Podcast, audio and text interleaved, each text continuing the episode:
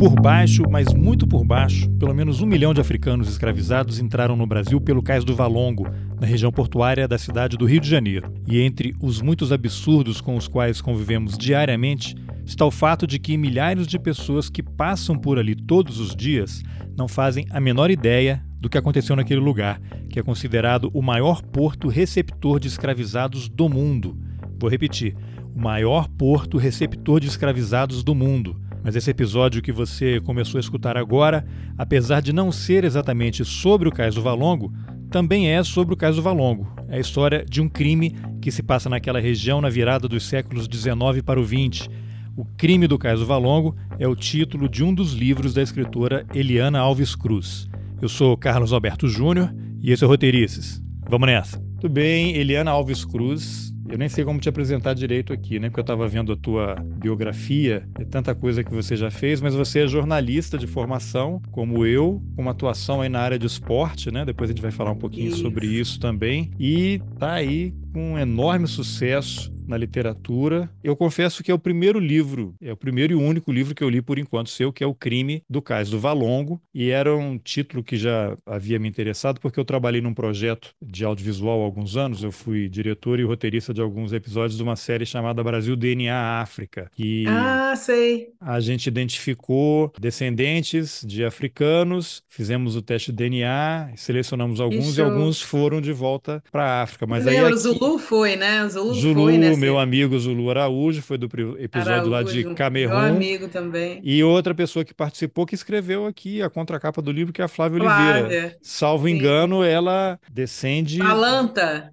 Guiné-Bissau, salvo engano. É Isso, uma, Bala, ali... povo Balanta. Exatamente, ela foi uma das entrevistadas na série, então eu falei, caramba, Caso Valongo, tudo a ver, esse aqui é um tema que me interessa muito. Eu morei dois anos em Angola, então trabalhei como jornalista também lá, então é um, um lugar muito especial. Mas eu queria com você começar pelo começo. Como é que você se interessou pelo jornalismo, na verdade, né? E, e, como é que você entrou nessa profissão? Era algo que já fazia parte assim da, do seu convívio? Você tinha amigos ou parentes jornalistas e você se interessou? Fala um pouquinho desse início da sua trajetória. Olha, é bem curioso você me perguntar isso, porque as pessoas não me perguntam isso, né?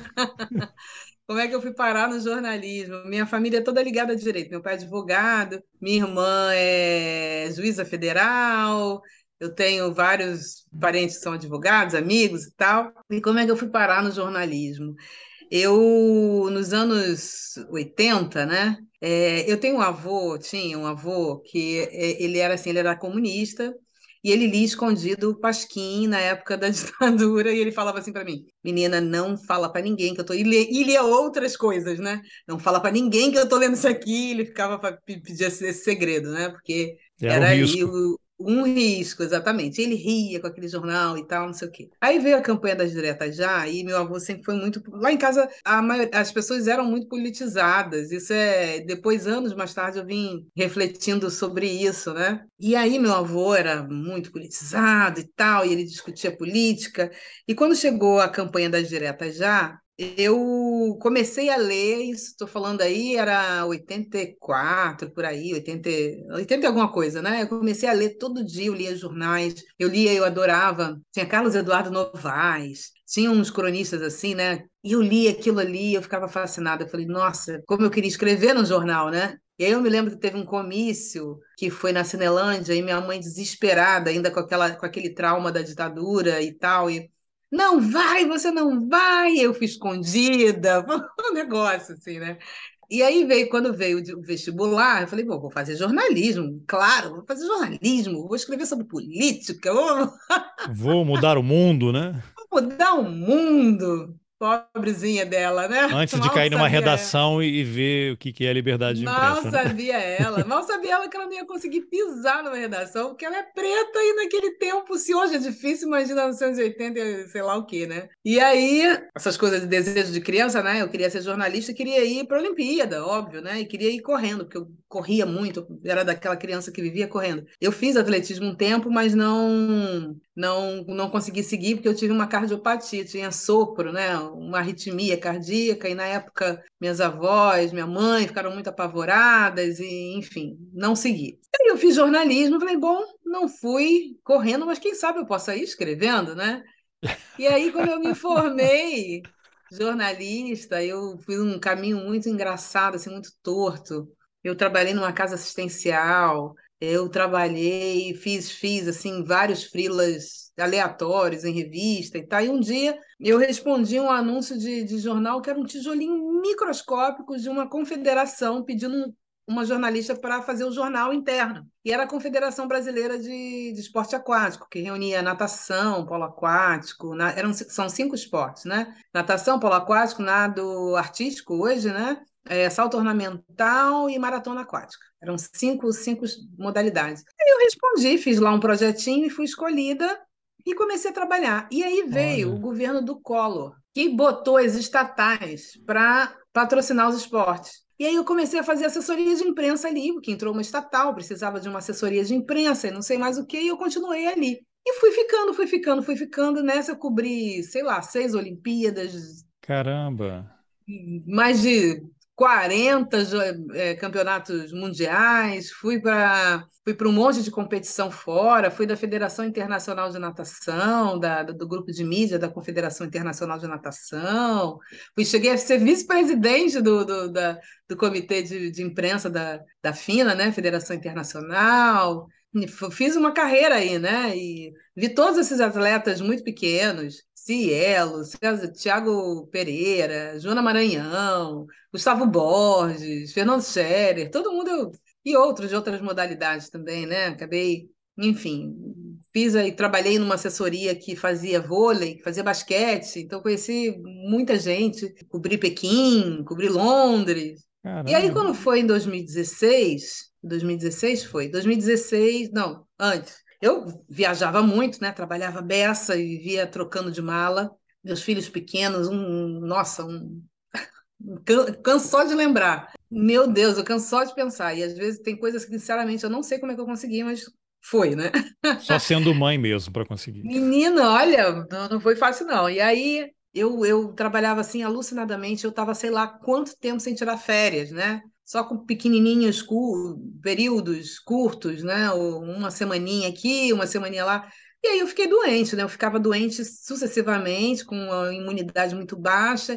Fui ao médico, o médico falou assim: olha só, esse ano você vai tirar um mês de férias. Um mês! Você está falando? Você vai entrar de férias no dia primeiro e você vai voltar apenas no dia 30. Você vai fazer qualquer coisa. Se, você, se o seu chefe não te deixar, não, não interessa. Você vai ser demitida e é isso. Porque o que, que você prefere? Ser demitido ou morrer?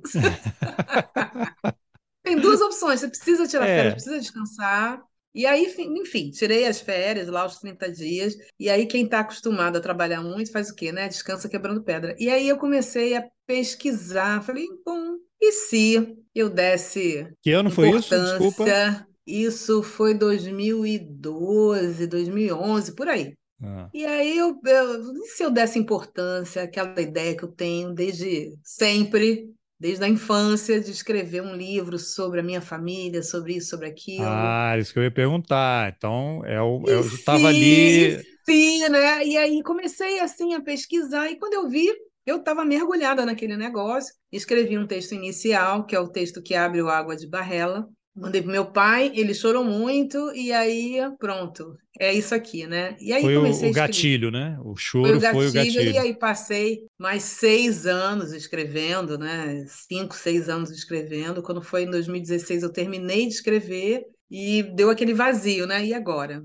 Não, mas não, que você está pula, tá pulando. Fala um pouquinho do livro, Água de Barrela. Ah, eu vi aqui que é a história da, da sua família, você pesquisou é. Gerações, como é que foi esse trabalho, onde é que você pois é, foi? Pois é, então, eu tinha, eu tinha algumas histórias orais, né? De, de família, tinha alguns documentos, fotos, eu tinha uma foto da minha bisavó com 20 e pouquinhos anos, e, e tinha algumas coisas que, algumas histórias que eu achava que se eu puxasse esse fio, eu ia chegar lá, né? Mas sua bisavó Quando... com 20 e poucos anos, 20 e poucos anos, ela nasceu em 1888, 20... então é 1888, é iníciozinho do século XX. E aí eu, eu pergunto, quando, quando ela era viva, minha avó era viva, eu fui uma criança que eu, eu convivi com os meus quatro avós, com minha bisavó, com várias tias avós, com muita gente velha, né?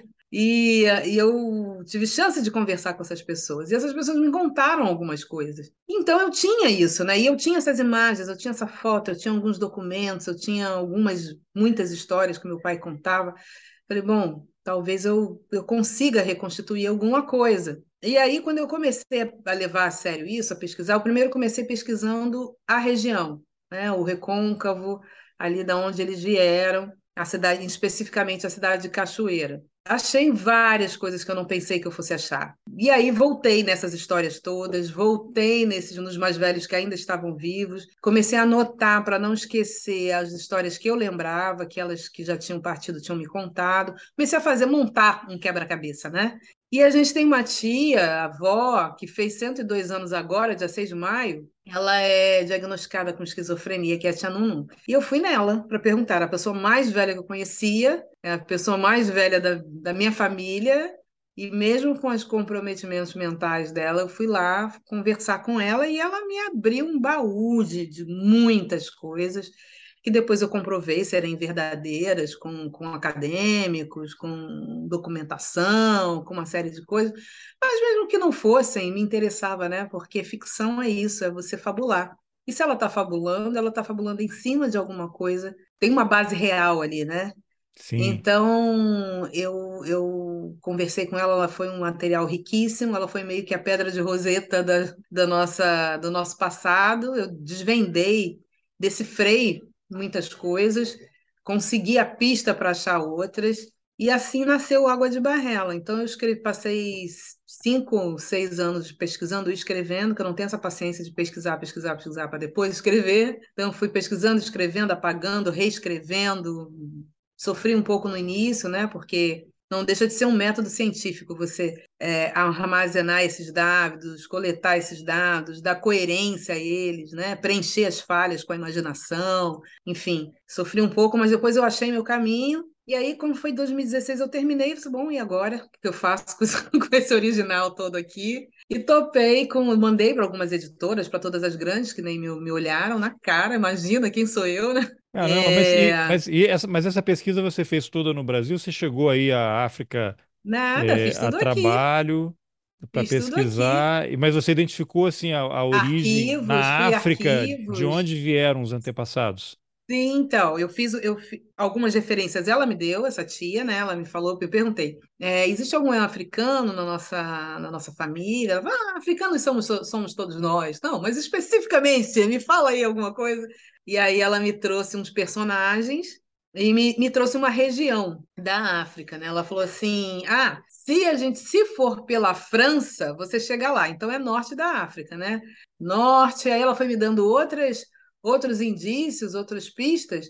E eu cheguei mais ou menos ali onde seria o, o Benin, o que hoje, né? É o Benin, o Togo, a Nigéria, porque essas fronteiras também foram redefinidas depois pela Europa, né? Sim, A sim. África tem fronteiras que são linhas retas que foram definidas numa sala de reunião entre europeus. Então, é também um, é, essa África que eu, que eu trago é uma África antes disso, né? Anterior. Tem até um livro, acho que é do português, tá? Chama Baía dos Tigres, em que ele fala que o território termina quando você encontra a última pessoa que fala a sua língua. Então, essa é a demarcação, né? Quando Essa é a a próxima fronteira, né? pessoa, a próxima pessoa fala outra língua, então, opa, então terminou aqui. Terminou aqui. Pois então, aí eu localizei ali mais ou menos aquela região, e olha que curioso, né?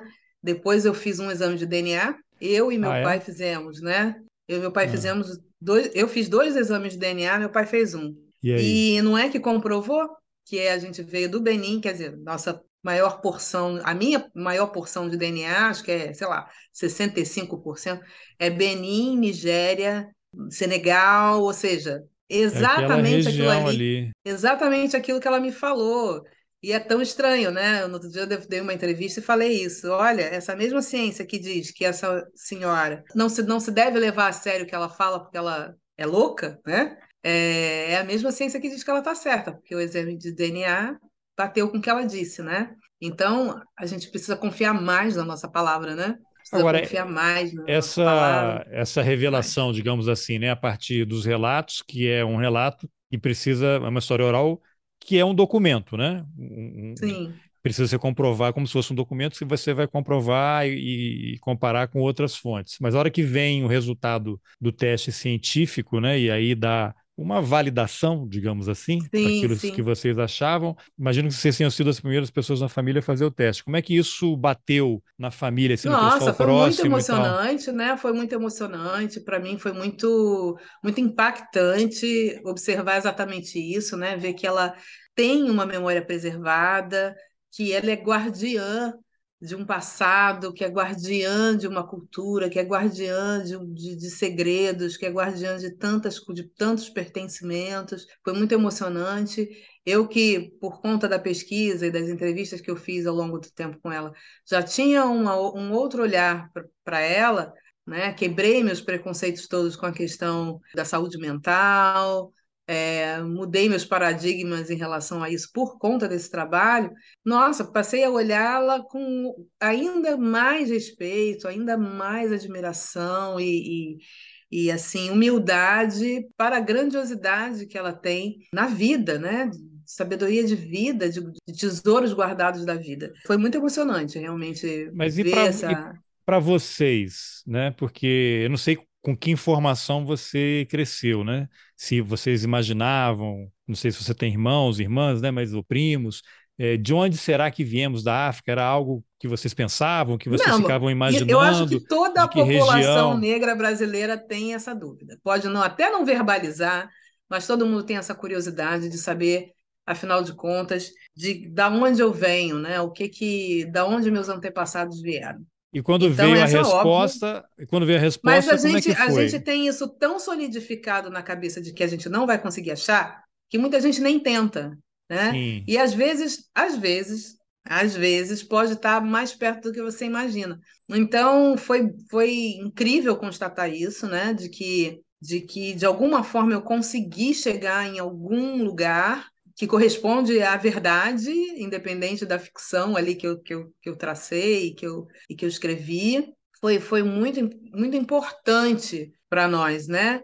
Porque a sua postura diante da vida muda, a sua postura diante do país, diante dos mais novos. Eu tenho filhos, sobrinhos e tal, então é, é, a gente sabe de onde a gente veio, a gente sabe qual o nosso conjunto ali de, de, de, de pertencimentos e crenças, então é, muda completamente. Né? A, a questão da autoestima é muito afetada quando a gente tem um passado. Quanto mais passado você tem, mais autoestima, mais autoestima se fortalece, eu acredito, porque é como se fossem âncoras, né? Fossem como estacas que te firmam o solo. As raízes, né? Mais profundas são as raízes. E mais profundas, que te, que te enraizam no solo. Então, é, é, que te enraizam na vida. Foi muito importante, muito impactante. Enfim, fez conexão com um milhão de outras coisas, com a própria religiosidade, com a nossa relação com esses territórios, né? Com o Recôncavo, Salvador, uh, Rio de Janeiro, esses lugares onde nós passamos, a nossa diáspora familiar passou, também mudou a nossa relação com esses lugares. Então, eu acho que, enfim, é, é, é minha vida é antes e depois desse livro, por uma série de, de, de questões, né? que nem passam tanto assim pelo editorial, pelo fato de ter publicado, mas pelo fato de ter mergulhado nele como um navio que, que eu entrei para buscar algo que eu me sentia perdida, porque na verdade. Foi meio um retorno, né? Um retorno, foi uma viagem de volta muito séria e uma, uma espécie de iniciação, né? Uma espécie de iniciação, porque é, eu fiz jornalismo e tal, tem essa história toda com, com esporte, mas no fundo, no fundo, eu achava que aquele não era o meu lugar. E eu achava que esse sentimento de inadequação, que ele tinha a ver com a profissão em si que o jornalismo não era o meu lugar, que o esporte não era o meu lugar, que, porque, curiosamente, eu fui cobrir um esporte muito branco, né? Eu, eu vivia rodeada majoritariamente de pessoas brancas. Então, eu achava que era essa, essa inadequação existia também, também, mas não era isso. Era que eu, na verdade, deveria escrever mais literatura. Então, quando eu comecei a, a, a, Quando eu escrevi o Água de Barrela, eu vi o resultado, eu vi que eu sabia fazer aquilo, eu falei, pronto, daqui não sai, daqui ninguém me tira. Mas e você, aí, fui, antes né? do livro, você tinha escritos, coisa, contos, coisas que você escrevia? Olha, vou te falar, eu, eu tinha um livro infantil que eu escrevi, que eu publiquei ano passado só, um livro Depois. que sai com déficit de 40 anos. Tinha um livro infantil que eu escrevi, foi, foi publicado ano passado. E tinha algumas coisas, assim, mas muito timidamente, muito timidamente, porque eu não tinha nem tempo, Carlos Alberto, eu nem tinha tempo, porque é, era muito trabalho, esporte. Jornalismo é algo absorvente, esporte, então, né? Acontecer nos Filhos nem se fala, filhos nem e se é fala. filho, e é a vida que vai te empurrando para um lugar, né? Então eu não tinha nem tempo. Eu até queria, mas eu não tinha nem tempo. Quando eu pensava nisso, eu só entre dormir e escrever, dormir, por favor, né? Claro, claro. Agora e eu peguei. aí as pessoas ah. perguntam assim: nossa, mas você tem uma produção, você escreve muito rápido. Como um ano sim, ano não, você está publicando livro? Porque eu já perdi muito tempo da vida. Esses livros estão todos aqui, ó. Estão todos na minha cabeça. Eles, eles estão só saindo... sendo escritos, né? Eles eles estão só sendo escritos, porque eles já estavam ali, né? Ali de alguma forma. É, então... Eu estou vendo aqui que tem aqui, ó, Água de Barrela, que foi o primeiro. Isso no, no lugar que eu peguei aqui, que está essa sequência. Você me corrija se não foi essa. O Crime do Caso Valongo. Sim. A Copa Frondosa da Árvore. Sim. 88. A Passagem e Amnésia. Esses são contos. Isso, não, mas é porque do jeito que estava aqui, onde eu peguei, estava só o título aqui, então não estava detalhado. Mas o, os romances são Água de Barrela, O Crime do Caso Valongo. Isso. Aí A Copa Frondosa da Árvore é um conto que eu escrevi nos Cadernos Negros. Isso. Depois do, do Crime do Caso Valongo, eu escrevi nos Cadernos Negros 39 poesia e depois escrevi no 40 contos. Aí eu escrevi dois contos. A Copa Frondosa da Árvore e 88. Tá. Esse A Copa Frondosa da Árvore, a editora Iris Amâncio leu, ficou fascinada e disse assim: Olha, se a gente mudar alguma coisinha aqui, vira um, um livro infantil. E foi uma mágica, porque assim, tirando uma palavra, uma frase, dando uma arrumadinha, virou, virou um, realmente a mágica. Um, um livro infantil, com as ilustrações, ficou maravilhoso. E, e aí, depois disso, aí eu escrevi um monte de antologias e tal. E Você foi... parece que não sofre para escrever, né? Não sofro, não sofro. Porque, assim, o, o, as pessoas acham que o jornalista escreve eu acho a escrita jornalista, sou jornalista, né? Durante vários momentos da minha carreira, nos vários veículos que eu trabalhei, às vezes era muito sofrido, escrever matéria do dia a dia, inclusive. Era, era um, um sofrimento, assim, uma coisa que não me dava prazer e talvez esse sentimento de inadequação que você mencionou, talvez seja um pouco a ver comigo, tanto que depois eu migrei para o audiovisual, né? E fiz algumas outras coisas. Mas é isso, pois é. Eu, quando eu escrevia release, sofria, claro, imagina, é uma fórmula, né? uma fórmula. Sim, e aí eu ficava sim. tentando inventar nos releases, né? Inventava algumas coisas e era tão engraçado, né? Tinha uns atletas, uns técnicos assim de esporte. Vem cá, tem um negócio aqui nesse texto que eu não sei o que, que é. Tem um ziriguidum aqui, um borogodó nesse texto que é diferente. Mas funcionava, falei, ah, né? É minha veia, veia literária. Literária, tal, né? literária.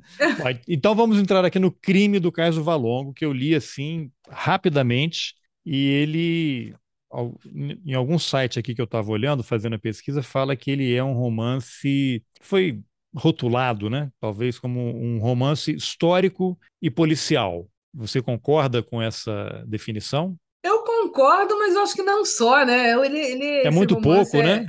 É pouco, eu acho que ele é pouco. Engraçado que ele é um livro pequeno, né? Mas ele tem muita coisa ali dentro. Tem uma eu força, é um poder danado esse livro. O Crime do Caso Valongo, ele é um o, o Água de Barrela, que foi o primeiro, é um livro muito emocional, né? Ele fala da minha família, então ele foi escrito, foi o meu primeiro livro.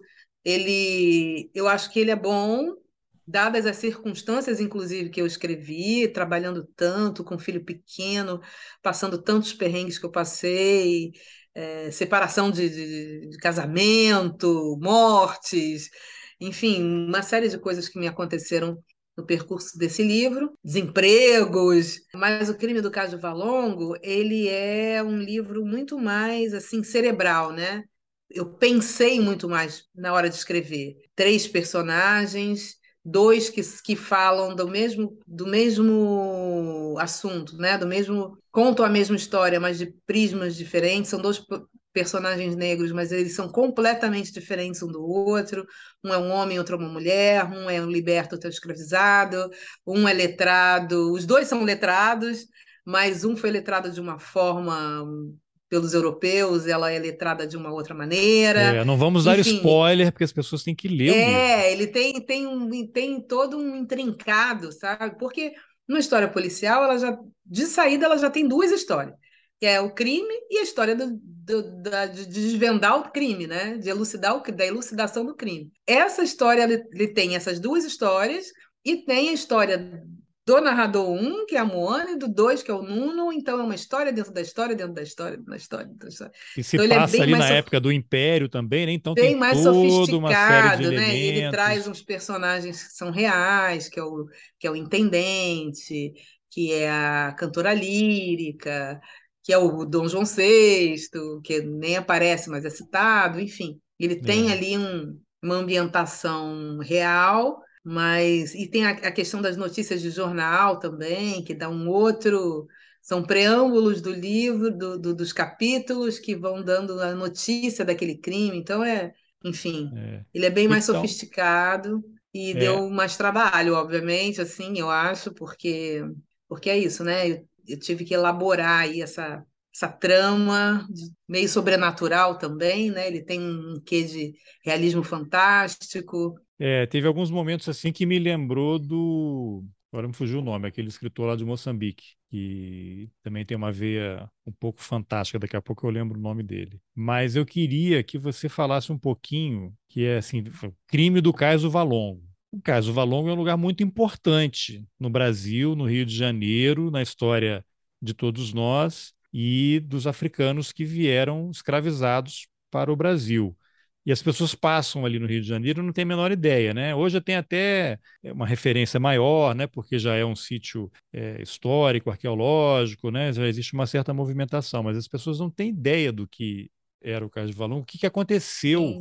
no caso do Valongo. Então eu queria que você falasse um pouquinho o que, que era o caso do Valongo, o que, que acontecia lá.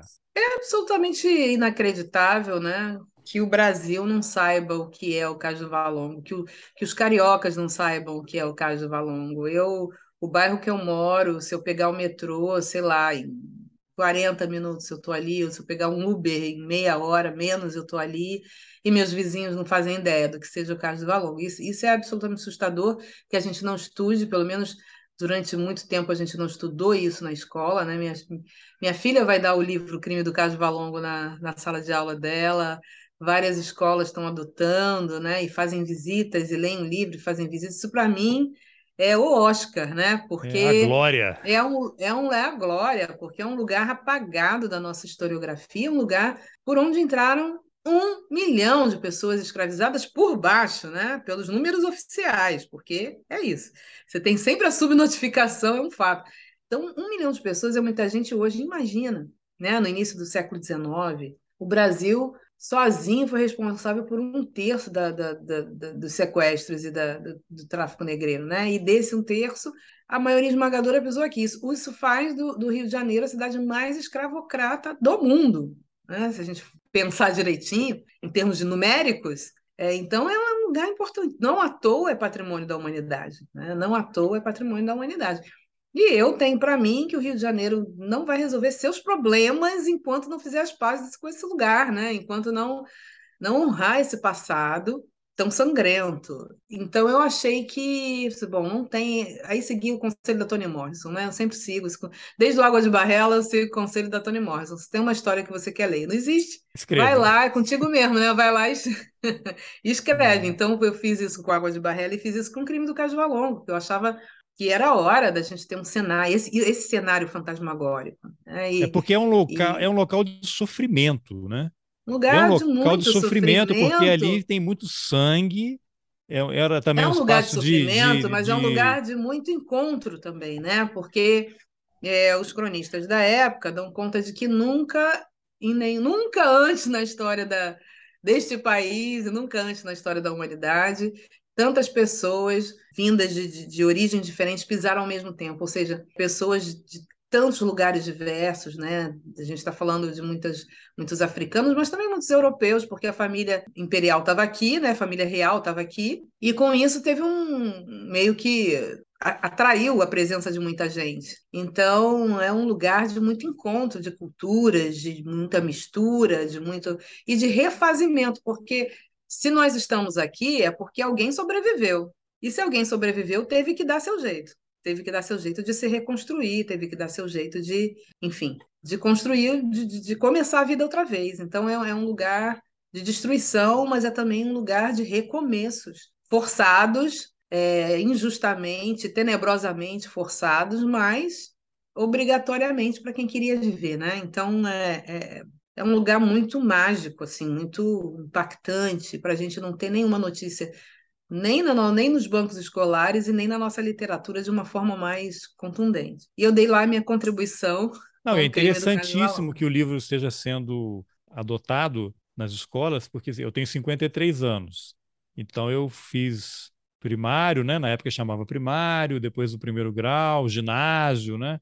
Aquela coisa. Eu lembro que não tinha aula de ditadura, né? Porque a ditadura Sim. acabou em 85, então começavam ali Mesopotâmia, Egito, história antiga e medieval, um pouquinho de história do Brasil, é, aquelas mameluco, é mistura de não sei o que e tal, aquela como se fosse uma equação que mostravam, e o, o ano letivo sempre acabava antes de chegar nesses períodos aí mais interessantes, né? E essa parte toda quando eu trabalhei nesses documentários aí sobre, sobre África, depois que eu morei também na África, assim, não, não tem nada sobre isso no Brasil, nada. Não há interesse algum, seja em termos de literatura, em termos de, em termos de jornalismo. Eu, quando morei dois anos em Angola, depois fui para os Estados Unidos e tinha uma chance de voltar. Eu procurei todos os grandes jornais do Brasil e eu me ofereci para trabalhar como correspondente que seria muito mais barato do que se eles enviassem o correspondente, porque não tinha que pagar mudança, aluguel de casa, seria um salário equivalente a um salário no Brasil. Zero interesse. Ninguém, a mídia não tem interesse. Os lugares que eu viajei pela África, todo 19 países trabalhando, você encontra correspondentes de todos os veículos europeus, dos veículos americanos, dos veículos asiáticos, e, e a gente que tem deve tanto à África né? não tem interesse algum, zero, zero. É, mas isso é, isso é parte do nosso esforço em des desafricanizar o Brasil, que é desde sempre. A gente sabe mais sobre a família imperial do que sobre Angola. E a gente tem mais de angolano que de inglês, de né?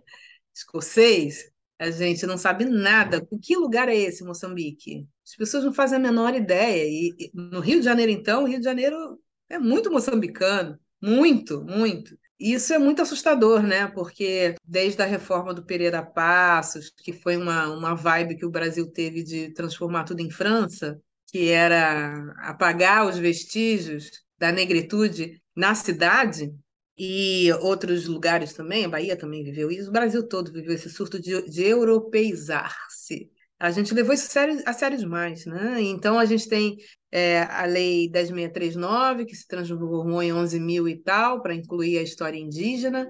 As escolas preferem pagar multas ou preferem escamotear isso do que estudar esses povos. Então, a, a educação não dá conta de tudo. Se a educação não dá conta de tudo, a imaginação pode dar, né? a fabulação pode estar, a literatura, o audiovisual, eu acho que a gente tem um papel aí, tem um espaço para evoluir nessa passarela que a gente precisa aproveitar e trazer outro imaginário para o Brasil. E trazer uma África longe daquela ideia do USA for Africa, daquelas crianças esquálidas e dos anúncios dos médicos sem fronteiras, daquelas crianças comendo aquela ração pastosa, cercada de moscas e aquelas ideias de, de do refúgio daquelas pessoas, né? Porque é uma indústria é... isso também, né? Meu isso Deus do é, céu, isso sabe? É é uma imagem, total... uma imagem terrível da África, como se a África se, resu... se resumisse. Ah, isso, isso existe, existe. Mas, pelo amor de Deus, é como se, se, se, o, se o Rio de Janeiro, as, as ideias estereotipadas que tem do Rio de Janeiro, como se fosse tiroteio em todos os bairros o tempo todo, 24 horas por dia. Não é isso, né? Exatamente. Não é isso nem em determinadas comunidades, favelas, quanto mais na rua, mas as pessoas não vêm ao Rio de Janeiro, pessoas aqui em São Paulo. Ano passado eu tive umas três ou quatro vezes em São Paulo e encontrei várias pessoas que nunca vieram ao Rio de Janeiro com medo do tiroteio. Eu falei, gente, mas como assim? né? É. Como assim? É, são lugares estigmatizados. Então eu acho que a gente precisava ter uma África uh, ancestral mais poderosa, como ela realmente foi, né? A gente tem lá as primeiras universidades, a gente tem a criação de vacinas, a gente tem soluções da medicina, da filosofia, da matemática. A gente precisava saber, os alunos, os jovens precisam saber é, de tudo que esses povos criaram e, e, tanto que a gente herdou. A metalurgia começa na África, enfim, a gente tem todo um potencial ali, né? Tem todo um, um berço da humanidade e da. Eu não sei quem, qual foi o escritor que disse que a Grécia é a infância da, da humanidade. Grécia não é a infância da humanidade, a infância da humanidade é a África, pelo amor de Deus, né? Muitos desses, desses filósofos foram lá, beberam tudo, ficaram famosinhos e, e, e né? matemática, enfim. É, então eu, criei essa personagem Moana também para tentar desmistificar um pouco essa coisa de que a África é esse lugar, né, que, que não, não nos legou nada e que não tem nada de importante para contribuir com a, com a humanidade, pelo amor de Deus, muito pelo contrário, né? Então, essa personagem que fala muitos idiomas e que está também amalgamada misturada com várias influências, porque ela morava num porto, que era lugar de chegada e partida de muita gente, então ela aprendeu muita coisa ali. Então ela já chega aqui com muita informação, com uma bagagem muito grande, que era o que acontecia com essas pessoas. Eu até brinco com os alunos, né, quando eu vou à escola, vocês já foram ali na Pedra do Sal, quando forem naquele samba lá, naquele baile de charme, repara naquela escada. Aquela escada foi feita por escravizados. Você acha que tinha algum engenheiro orientando? Não tinha. E os degraus são perfeitos. Você acha que é possível fazer um uma escada daquela sem algum cálculo?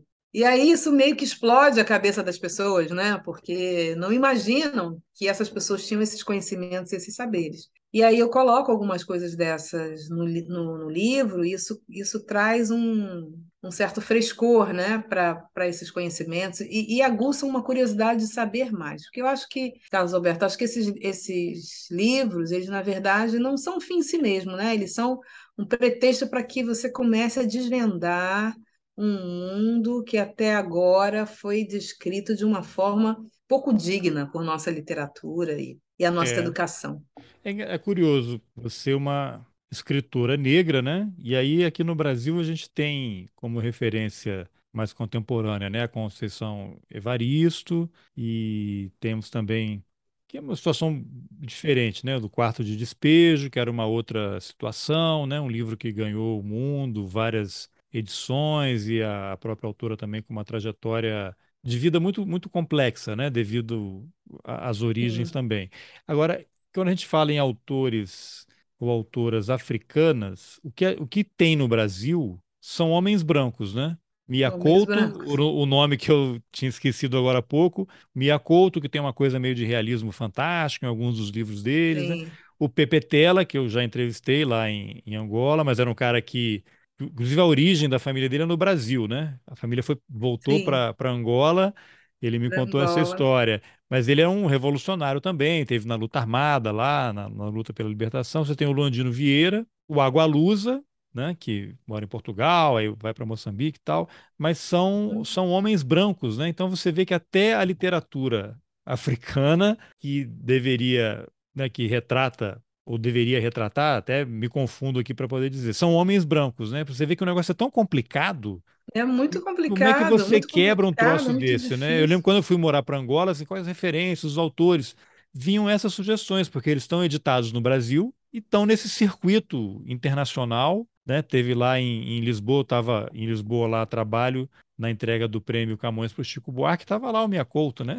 um monte de homem branco lá na, é, Depois eu fui conhecer a, né, a Paulina Chiziane, Fato E ganhou um prêmio agora, né, também. Tobun né? Funsomé, eu fui conhecer agora, né, fiz uma ótima amizade com Calafé Palanga, é, são, são descobertas, são laços que a gente precisa reatar, porque a gente tem mais a ver com esse pessoal do que com outras coisas que a gente conhece tanto e tão bem, né? Então eu acho que ainda tem muita coisa para a gente resgatar. É, agora, e como é que se estabelece um, diálogo entre autores brasileiros? Olha, acho que a universidade tem um papel aí. E a universidade, né? né? Eu recebi alguns, alguns convites de universidades. É, tem alguns eventos que estão tentando fazer isso também. Agora vai ter o Back to Black, né? Back to Black. E o Back to Black vai, vai ter o Salif Keita, vai ser. Eu vou fazer uma mesa com, com Calaf Palanga e outros escritores. Vai ser onde isso? É, tem todo o Back to Black, vai ser aqui no Rio, e um, por agora também. Vai ser incrível, vai ser muito bacana. A Margarete Menezes vai ter. Mas existe aí um campo ainda, né, para a gente descobrir, para a gente é, passear. Eu acho que eu, eu, eu tenho tentado empretecer a minha, a minha biblioteca, porque a gente passou a vida inteira lendo né, o, autores e autoras brancas, então acho que agora preciso pelo menos empatar esse jogo, né? tentar empatar essa, essa partida, lendo mais gente negra e lendo conhecendo mais a fundo a nossa própria história. É, está você, neles também. Você, você, quando fez faculdade de jornalismo, não existia, né, ou nem se pensava nessa história de cotas, né, de, de, reparação. Imagino que você tenha sido uma minoria na, na faculdade de, de jornalismo, e redações também, pelas redações que eu passei, os, ah, os essa, eram... é o nosso, essa é a nossa vida, a solidão institucional, né? Quando fala da solidão da mulher negra, a solidão afetiva é, é, é, uma pequena parte da nossa vida, é a solidão institucional. Todos os lugares que a gente vai, a gente tem esse, esse, essa sensação de ser um corpo único e por isso mesmo muito visado, né? É, é, eu não sei o que é mais cruel, se é você estar numa comunidade de maioria negra e sofrer todas aquelas violências lá, ou se você é um corpo solto em que você é a única pessoa e você sofre todos os ataques por conta disso, né? E todos os olhos se voltam para você, você não tem nenhuma chance de se misturar na multidão, né? É uma, é uma posição muito, muito incômoda, muito dolorida também.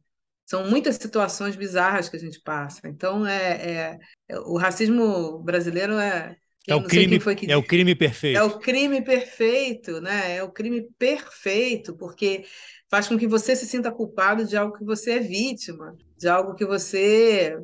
E aí inventam umas palavras, né? O vitimismo. Como assim? Não é o vitimismo. Ora, se eu saio num comércio e o segurança me segue e eu sofro uma violência, sim, eu sou a vítima. Né? Não, não, não existe isso de vitimismo. É, é isso.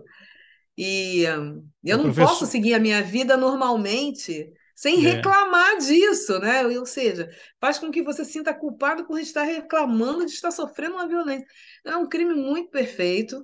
É o Kabengele Munanga, né? Que é um antropólogo Kabengele Munanga né? que fala. É, é um crime muito perfeito é, e, e, faz com que, que, as pessoas não se enxerguem. Ou seja, eu tenho amigos que são pessoas negras e que não fazem a menor ideia de que são pessoas negras. E não, e não, são, e não é aquele negro assim, a, pass, a passabilidade, não, né? Aquele negro que até pouco tempo era um moreninho, chamavam de moreninho, mulatinho, essesinhos aí de. Não, são pessoas negras mesmo e que olham para o espelho e não, imagina, eu sou moreno escuro, eu sou. Olha só. É, é tudo muito cruel, né? E aí, quando essa ficha cai, ela cai pesada, né? Ela cai realmente pesada, porque toda a conta da vida vem, né? E aí a, a, pessoa começa a entender que tudo que ela passou até ali, adivinha por que que é, né? Então é, é bem difícil, bem difícil, bem mais difícil que nos Estados Unidos, onde a população negra é 14%.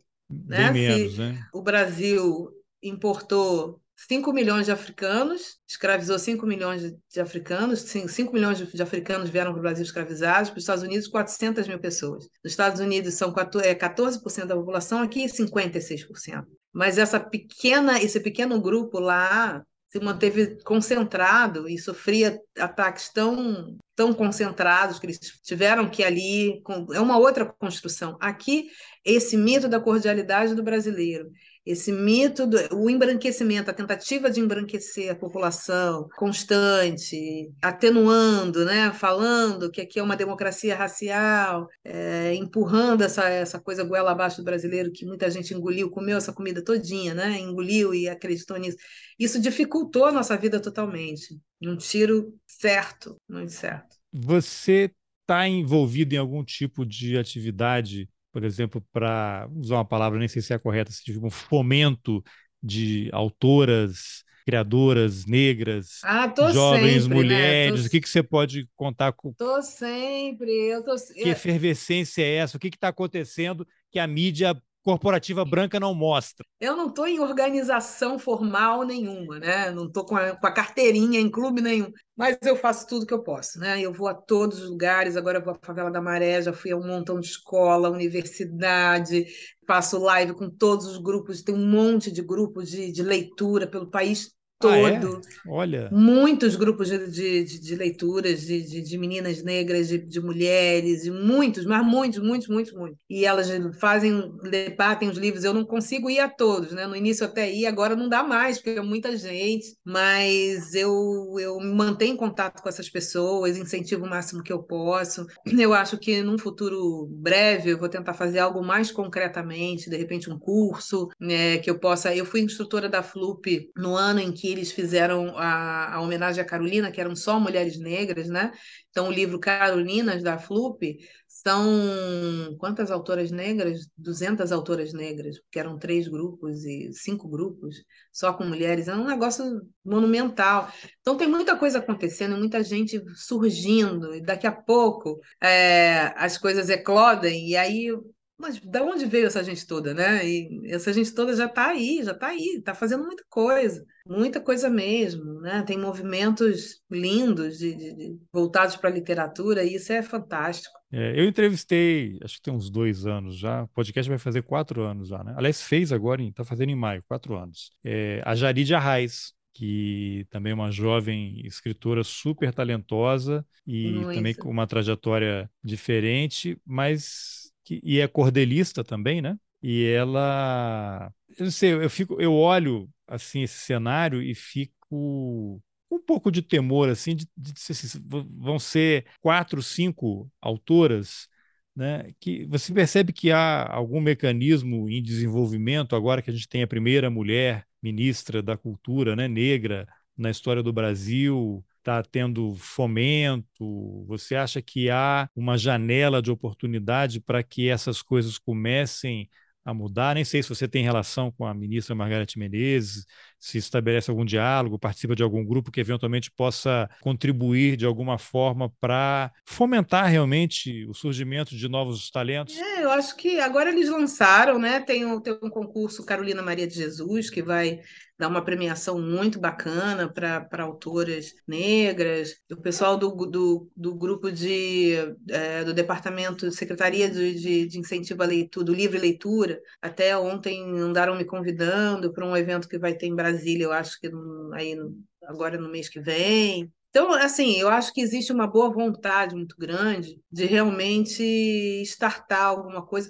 A questão é que a gente estava muito parado, né? São quatro anos de um desespero da gente ali tentando sobreviver. Agora a gente vai tentar viver, né? Porque a gente estava tentando sobreviver, agora vamos viver. E aí há que se ter um pouquinho de paciência também, né? Nesse início, para a gente, para as coisas engrenarem, mas eu acho que muita coisa boa vai estar acontecendo e vai acontecer, vai engrenar, as pessoas estão vindo, tem um movimento no audiovisual interessante, né, de novos roteiristas, de novas histórias. Ainda é um embate muito grande, porque essas empresas todas, os executivos, né, não adianta você ter uma linha de montagem de escritores que, que tem eh, ideias sobre determinado conteúdo, e você tem um grupo de executivos que, é quem, que são as pessoas que decidem, que pensam de outra forma, então tem uma, uma guerra em curso, né, para a gente vencer determinadas resistências mas ela está acontecendo, está acontecendo, e eu acho que é um caminho sem volta, sabe? Porque algumas coisas não, não, dão, não dão mais, né? O público.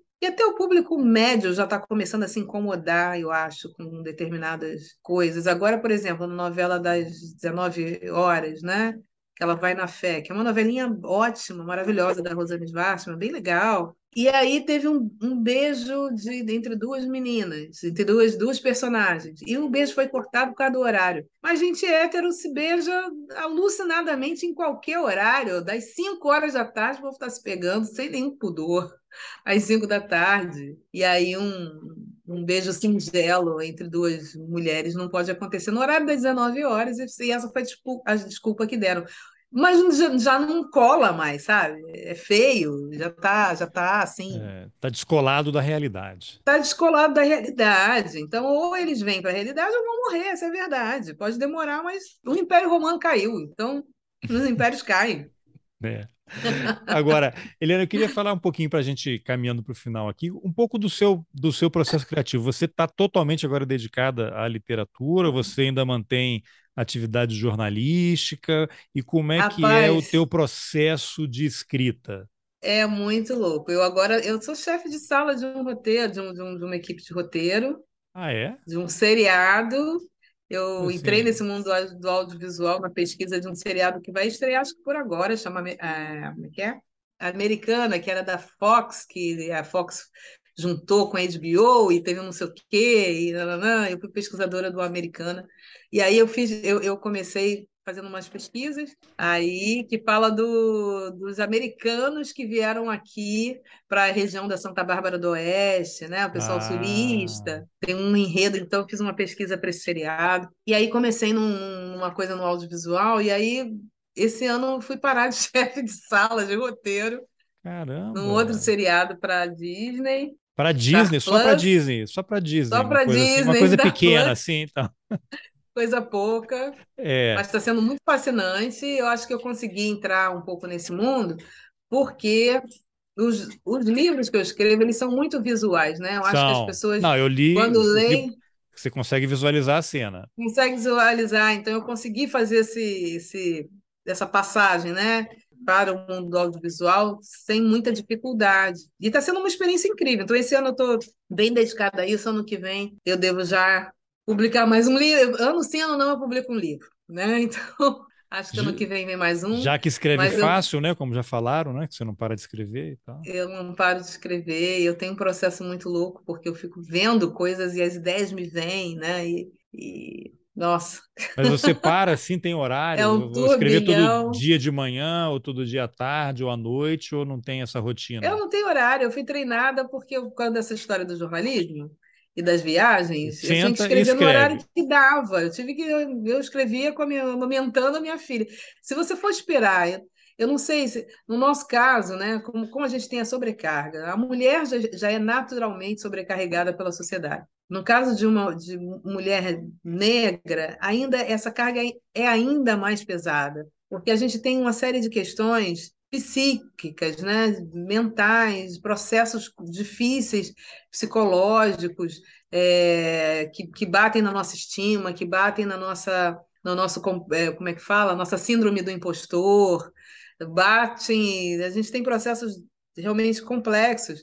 E aí, se você for ficar esperando o momento ideal, não vai fazer, né? Não vai fazer. Então, eu criei uma, eu me forcei a essa. Eu vou escrever, eu vou escrever. No dia seguinte posso reler aquilo, pode estar horrível. Nossa, já que eu estava com a cabeça de escrever isso aqui, mas eu preciso fazer esse exercício, porque senão eu não vou fazer, né? Se eu ficar adiando. Estabelecer então, a rotina e a disciplina. Eu, eu estabeleci essa, essa rotina que para mim é um prazer, sabe? Eu, eu gosto muito de escrever, eu gosto muito do que eu faço. Hoje eu tenho eu tenho um tempo muito reduzido, isso me incomoda. Eu tenho preciso, as contas precisam ser pagas, né? Tem um boleto, uma história de um, um boleto, boleto, que que sempre vence. A gente luta para empatar, mas ele tem que parar de pensar como um perdedor, tem que pensar como um boleto, porque o boleto sempre vence. Ele sempre vence. A gente está precisando empatar com ele, então é é isso, né? Então tem um trabalho aí que eu preciso fazer e tal, tem umas obrigações, e eu sinto falta um pouco desse tempo, de, desse, não é um ócio, né? Mas é uma, um tempo vago que você tem tá ali para escrever e criar. É, mas eu tenho uma coisa assim, eu preciso me apaixonar pelo meu projeto literário que seja curto, que seja um conto, mas eu preciso estar apaixonada. Se eu estiver apaixonada por aquele tema, nossa, aí, aí eu vou sair, mas eu vou ficar com a história na cabeça, eu vou continuar escrevendo livro na cabeça, vem me, me vem ideia, eu vou anotando e eu vou dando o meu jeito, né? E vou, e vou chegando lá. É. O meu terceiro romance, que é o Nada Digo de Ti, que a gente não veja, ele aconteceu de um jeito muito interessante, que foi o seguinte, eu trabalhava num, num centro cultural, ali no Castelinho do Flamengo, e foi na época do governo Crivella. E aí, o Crivella simplesmente resolveu não pagar as pessoas, né? Para quê? Para que pagar as pessoas? Eu, eu, lembro que a gente ficou assim uns dois, três meses sem receber salário. Para que pagar? As pessoas não imaginam. Aí a chefe, né, minha chefe, né, virou e falou assim: gente, vou ficar em casa, né? A gente está fazendo o que aqui? Olha, mas eu escrevi aquele livro para não enlouquecer, sério. Eu, eu, eu sentei e falei assim: não, a literatura vai me salvar. Eu já tinha essa personagem, a personagem. Então o Crivella tem um papel importante. Ele tem um obra. papel, a gente, eu, eu devo a ele assim. Eu... eu, todo mundo que gosta desse livro, eu falo, ó, agradeço ao Crivella, porque ele. Porque eu sentava assim 12 horas e escrevia e não sei o quê. E para poder tirar a mente da, daquele. Então eu acho que assim. Em jejum, assim né? Porque eu não tinha salário, não podia comprar comida. Não podia. Em jejum. pedindo dinheiro emprestado para Deus e o mundo, né? Porque Nossa, tem essa lenda, essa lenda urbana também, né? É, Porque você publicou um livro, não, agora ela é rica, né? Ela é escritora. Imagina, né? tá, imagina. É roteirista, é chefe de uma sala de roteiro. Só quem nunca trabalhou com audiovisual. Nossa Senhora, porque mas, o audiovisual ó, é uma das coisas, coisas mais cruéis que existem, né? Que você tem que pensar, desenvolver, senhora. você tem que pesquisar, escrever, formatar para tentar que alguém aceite olhar aquilo que você fez e ele pode não querer. E tchau, e você fica meses trabalhando no negócio, não tem remuneração, sem remuneração, sem garantia de que vai ter alguma coisa, e as pessoas ficam nessa ilusão. Ah, eu não, fiz é uma série doido, já para TV, né? é muito doido, as você ganhou muito, uma... tá rico, né? É, as pessoas têm uma, uma ideia muito louca, muito, muito deturpada do que, do que a gente faz, né? Então, assim, é isso, a gente, a gente é muita luta, né? É muito, muita batalha. Mas as coisas estão acontecendo, eu também não posso reclamar, não, sabe? Eu acho que eu me Sim. sinto muito privilegiada. Eu sou uma geração que consegue, mesmo com todas as dificuldades, viver de escrever. Né? Eu vivo de escrever, eu vivo de ser escritora, seja no audiovisual, seja. E aí a gente faz uma grande vaquinha, né? Junta isso tudo, todos os livros, os, os produtos aí que a gente vai botando e faz, faz ali uma rendinha que dá para gente, a gente seguir, e, e é isso. É, mas eu acho que, que a gente pode muito mais, né? O Brasil pode muito mais, tem tanta gente talentosa que desiste exatamente por isso. Porque a gente fica pensando, você vai perder tanto tempo na sua vida e aí? Porque as pessoas perguntam assim, ah, mas por que, que não existem mais escritoras, mais escritoras negras que façam romance? Eu falei, gente, romance é um troço que dá trabalho, custa tempo. A pessoa precisa trabalhar, precisa criar os filhos. Né? Aí você vai entrar nessa, nessa, nesse, nesse barco. Isso se a pessoa tiver uma excelente ideia, o talento para poder maluca, escrever. É porque eu sou maluca, eu queria muito escrever esse livro, porque porque é isso, né? Mas é, Porque... você acha que tem esse quê de obsessão? Se você não estiver obcecado tem, por aquilo, não sai, Se você não estiver né? obcecado não por sai. aquilo, você não vai fazer, porque é tudo jogando contra, né? E, e por favor, então eu não, nem cobro isso das pessoas, né? Porque é. a gente, o Brasil tem uma. É a vida sabotando. O, o, Brasil tem um vício no, no, no, heroísmo, as pessoas têm que ser heróis, heroínas o tempo todo. Não, não é assim que a banda toca. A gente tem muita, muita coisa para fazer, tem que criar os filhos, tem que algumas pessoas criar os filhos e os pais e cuidar dos pais. E que horas você tem cabeça para escrever? Mas o que eu queria dizer era que, a exemplo da Carolina, né? O que, que me aproxima da Carolina? Não é a realidade social, mas as condições em que ela escreve. Ela escrevia porque ela precisava desabafar aquilo tudo ali e porque o sentimento de revolta com aquela, com aquela realidade e com as possibilidades, ela sabia o potencial que ela, que ela possuía e ela sabia que ela podia fazer o que ela queria fazer. Eu acho que eu, que eu, eu tenho um pouco isso dela, né? Eu, a raiva, porque isso que eu falei do, do Crivella, a raiva me move muito, assim, sabe? Quando eu estou muito irada, eu sinto muito enfesada com alguma coisa, eu sento escrevo, é. ou quando alguma coisa me desafia de uma forma muito pesada, eu sento escrevo. É... o quarto de despejo tem, tem, trechos ali que você vê assim, isso aqui ela escreveu com o fígado, né? É, são coisas viscerais, é, assim, fígado, vários é uma momentos. Coisa visceral, né? De... né?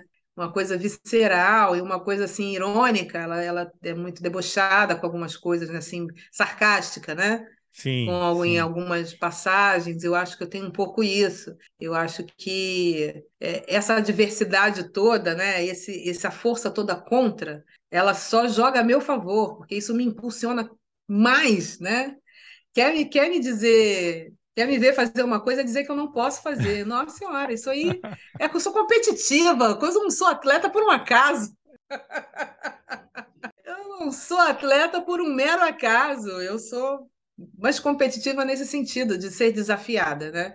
Então, eu acho que a realidade do Brasil para nós, me desafia o tempo todo a escrever, a contar essa história, justamente porque tentam esconder, ah, é, estão tentando esconder, então agora que eu vou falar. Uma vez uma pessoa me perguntou, mas você vai sempre escrever sobre essas coisas? Aí eu falei, mas sobre que coisas? Essas coisas. Eu, não, mas tá, que coisas? Dê nome a essas coisas, né? Porque assume, né? Assume que você é racista. E aí, essas coisas, negros e tal. Dê palavras, né? Assume. Aí eu falei, vou, não me sinto obrigada a nada, não, mas vou. Né? Eu vou escrever sobre o que eu quiser. Então é, é, é isso e, e pronto. É, que é, a pessoa chega, por que você não escreve sobre tal coisa? Porque eu não quero. Você pode escrever eu sobre aquilo. Eu não quero, é simples assim, né?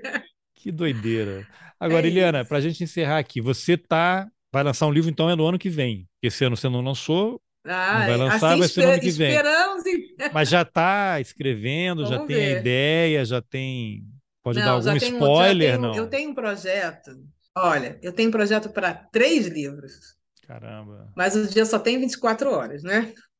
Então, um de cada vez. E dois deles são um, um esforço de pesquisa muito, muito grande. Então, é, tem um que tô, já está mais ou menos, eu acho que esse dá para eu, eu, eu lançar no que vem mas os outros dois eu preciso ainda de mais fôlego, que é meio que uma continua continuação do Água de Barrela, né, para virar uma trilogia. Mas Olha eu vou escrever só. eles de uma tacada, assim, né? O bloco. E aí. Aos dois que fazem parte da trilogia. É. Não, são três. Um é, é um outro projeto, e dois fazem parte da trilogia do Água de Barrela, que vai completar com fazer par com a com água de barrela, né? O box. Sim, sim. E aí depois que se virem para ver o que, que vem primeiro, com, como vai ser a estratégia de, de publicação, mas eu vou escrever, e é isso.